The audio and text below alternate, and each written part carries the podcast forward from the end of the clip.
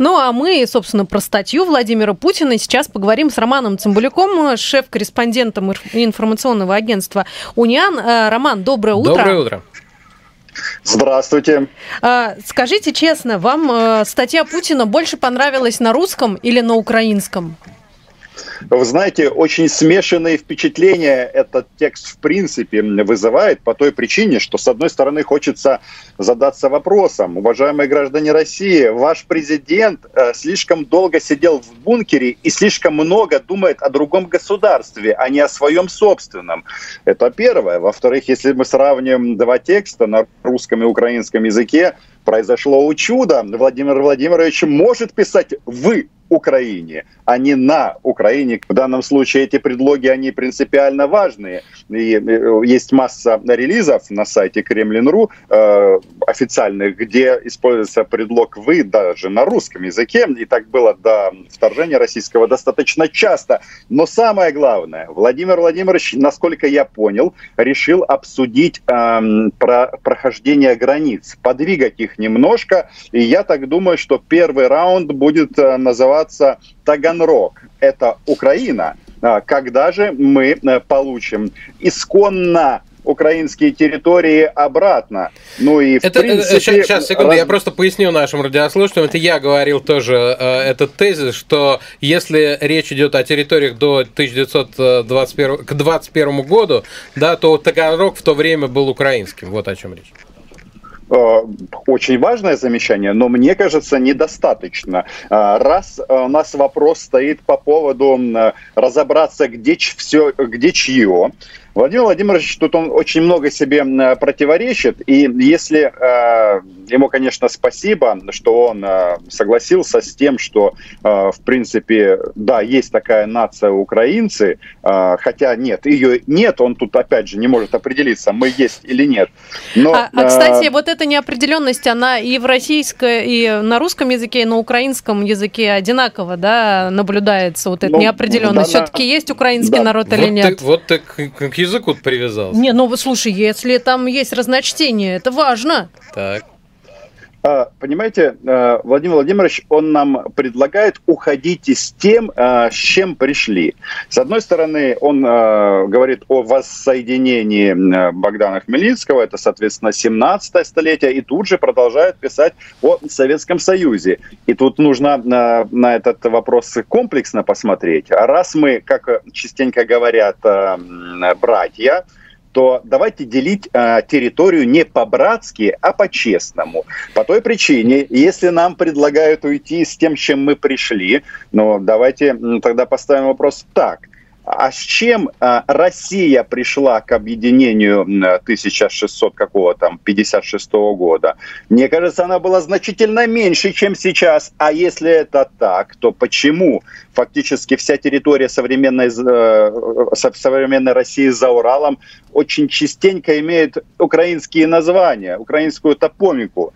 Вы не знаете почему? Особенно Дальний Восток, сто лет назад вообще были на Дальнем Востоке российско-украинские школы и всякое такое. Поэтому, мне кажется, тут есть э, над чем подумать. Есть у нас даже люди, которые считают, что Кубань наш. И если э, оперировать логикой Владимира Путина, э, возможно, этот вопрос мы вынесем на э, общее украинский референдум по поводу присоединения этой территории. Как вам такой вариант? Но ну, на самом-то деле, если серьезно, угу. вот, ребята, да. ребят, э, Путин же э, подталкивает вас к э, новому витку войны с нами. Вот что на самом деле происходит. Я как раз... Мы можем да, хотел спросить о том, каким образом это в Украине воспринимается. Я просто э, сегодня утром в интернете опросил э, читателей своих соцсетей именно из Украины. У меня есть такая возможность. Как они это воспринимают? Э, и, и вот как распределиться ответы. Интересно, что вы думаете по этому поводу. 41% считают, что это угроза, 49% что туфта, 2% разумный взгляд и 4 всего понемногу. Ну, э, понятно, 50 на 50, э, не 50 на 50, а там 40 на 60 – это угроза и туфта. Э, чуть больше за туфту. А что, что вы можете сказать, как в Украине это воспринято, как воспринято вами лично? Вы знаете, я понимаю людей, которые считают, что это туфта, но, понимаете, пос, история последних лет с 2014 года, она нам подсказывает, что к этим всем э, текстам, заявлениям нужно относиться очень и очень серьезно. И я вообще хочу вас, э, знаете, предостеречь к следующему. Дело в том, что это же территориальные претензии не только к Украине. Там же про Советский Союз много написано. Сколько вот этих вот а, различных реляций мы слышим из Кремля от того же Владимира Путина, что там что-то с Казахстаном не так, с Белоруссией что-то не так. Вы хотите, чтобы все страны, ваши соседи считали вас врагами? Но это делается достаточно легко. И самое главное... А знаете, то, конечно, вот Владимир... они нас э, считают друзьями, Роман. Вот это вы сейчас удивили. А как вы думаете, а как же они, ну вот возьмем, допустим, э, прекрасная страна, Казахстан. Ну, как вы думаете, если э, э депутат от партии «Единая Россия» может себе позволить, цитирую, «казахи пошли вон из Казахстана», и эти э, заявления, я говорю о депутате Евгении Федорове, эти заявления не, ну, как бы их тут никто не осуждает, э, то ну, потом вы удивляетесь, почему так э, происходит. Я, я, я как Ник... раз не удивляюсь. Да, общем, я, я как раз удивляюсь, ну, что... Мне, мне ну, кажется, после крымских событий да, уже там уже... похолодало сильно э, на, на, на казахстанских территориях, так сказать. Вы, вы понимаете, э, там вот э, вывод какой главный делает Владимир Владимирович? Он же тут нам э, что пишет? Убежден, я цитирую Владимира uh-huh. Путина, что подлинная, подлинная суверенность Украины возможна именно в партнерстве с Россией. А, не знаю, кто писал этот текст, но я а, почему-то неожиданно а, зашел после этого текста на крымскую речь Владимира Путина, которую он произносил 18 марта 2014 года. Так вот, Крым, цитирую опять же Путина, это наше общее достояние и важнейший фактор стабильности в регионе. Эта стратегическая территория должна находиться под сильным, устойчивым суверенитетом, который по факту может быть только российским сегодня. Вам не кажется, что ну, Владимир Владимирович спустя годы подумал, блин, так надо было бомбить реально, нужно было бомбить и хапнуть больше. А, но еще очень интересно, вот вы обратили внимание, что у Владимира Путина, у него хронология событий путается. Э, Причем я не готов даже нырять в тысячелетнюю историю, э, там разное было, и можно по-разному эти э, события трактовать. Но, например, он считает, что трагедия 2 мая в Одессе, угу. она произошла раньше оккупации оккупации э, Крыма, а, Донбасса, ну, соответственно, Донецка и Луганска. Вот по тексту походит, выходит именно так. Хотя на самом-то деле э, трагедия э, Одессы э, – это следствие российского вторжения в Украину в первую очередь. Просто почему-то кремлевские стратеги думали, что украинцев можно убивать за украинский флаг безнаказанно в Украине. Но выяснилось, что э, все немножечко не так. Поэтому текст страшный, но э, и это мы переживем. А, ну, то есть э, текст это просто текст, и никаких действий э, не последует?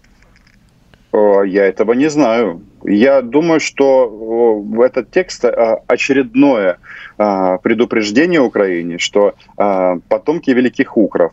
Да, тут можно, конечно, еще выдвинуть, если мы рассматриваем древние русское, как написал Путин на государство. Mm. Раньше это была э, э, Древняя Русь, Русь. Uh-huh. а, а раньше мы это называли Киевская ну, Русь. Да. Так вот, э, в принципе, можно на Новгород нам еще э, выдвинуть претензии и провести соответствующие переговоры. Но пока это не произошло, э, вот если мы живем сегодняшним днем, нам надо максимально вооружаться, меняться. И, по-моему, Владимир Путин, он все-таки заставит Украину и реформироваться, а, и вооружиться. А, и, да, пройдет сто лет, мы будем жить э, в мире, надеюсь, и в добрососедстве. Пос... А тот, кто скажет «братские народы», в того сразу будут бросать твердые предметы. Последний вопрос, э, Роман. Значит, э, часто, когда возникают споры Россия, Украина и так далее, часто выдвигается следующий следующий аргумент. Это, дескать, что э, действительно э, отношения сильно так себе, и вообще страны скорее в состоянии э, там близком, не знаю, к войне, но тем не менее Украина продолжает там э, покупать российские энергоносители, транспортировать российский газ и так далее. Может ли она сейчас э, э без этого обойтись? Вы знаете, все опять же идет к тому, что Владимир Путин научит нас жить и без этого. А, с большой вероятностью Северный поток-2 достроят и запустят. А, и а, мы научимся. Будет немножко сложно. Опять украинские правители, власти скажут, ой, а как же так могло получиться? А, но адаптируемся и к этому. Там же очень много сказано о техническом сотрудничестве, э, экономическом сотрудничестве. Но вообще, вот знаете, вот если ощущение это вот, э, вот представляете, если сейчас в Германии кто-то австрийцам скажет, что вы один народ, или, допустим, сербы скажут хорватам, что вы один народ. Ну, там Путин это фактически вот, так и говорит. Э, это примерно там он прямо Австрию и... приводит в качестве при, э, примера. Э, нет, он, это уже в другом контексте, что можно э, да. построить а, экономические отношения и жить рядом, как Канада и США, как Австрия и Германия. Мы, в принципе, не против, но Владимир Путин все соответствующие мосты для этого сжег и продолжает сжечь дальше. Возможно, знаете, этот текст – Э, он вообще такой бестактный. Это вот, э, ну, примерно, вот если представить э, похороны, которые у нас происходят время от времени украинских военных, это примерно то же, что придет какие-нибудь ребята с российскими паспортами и включат вальс Мендельсона на этом мероприятии. Вот это вот примерно то же самое. То есть эффект э, слов Владимира Путина, он будет абсолютно обратный. Спасибо большое. Благодарим Роман Цымбалюка, шеф-корреспондент информационного агентства «Униан». Э, Спасибо большое, Роман. Да, и сейчас будем проверять творческое задание.